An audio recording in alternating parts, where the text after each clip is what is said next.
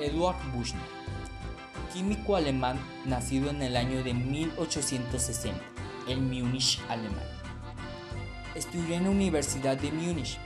Trabajó como ayudante de profesor por un tiempo, para después convertirse en profesor de las universidades de Tubinga, Berlín, Breslau y Würzburg.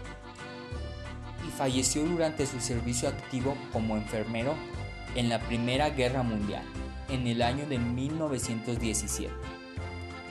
En el siglo XIX se centraron en los fermentos y el papel que desempeñaban en la conversión de azúcares y de almidones.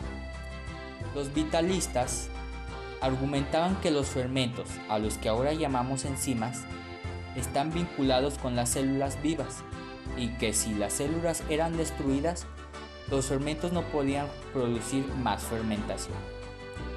Hasta que en 1896 Edward Buchner demostró la falsedad de este punto y demostró que la fermentación alcohólica se debe a la acción de unas enzimas llamadas simasas y no a la acción fisiológica de la levadura.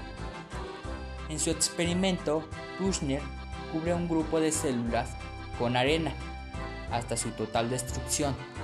Después las agrega a una solución de azúcar se supone que no debería de haber fermentación, pero Edward Buchner comprobó que sí hubo fermentación.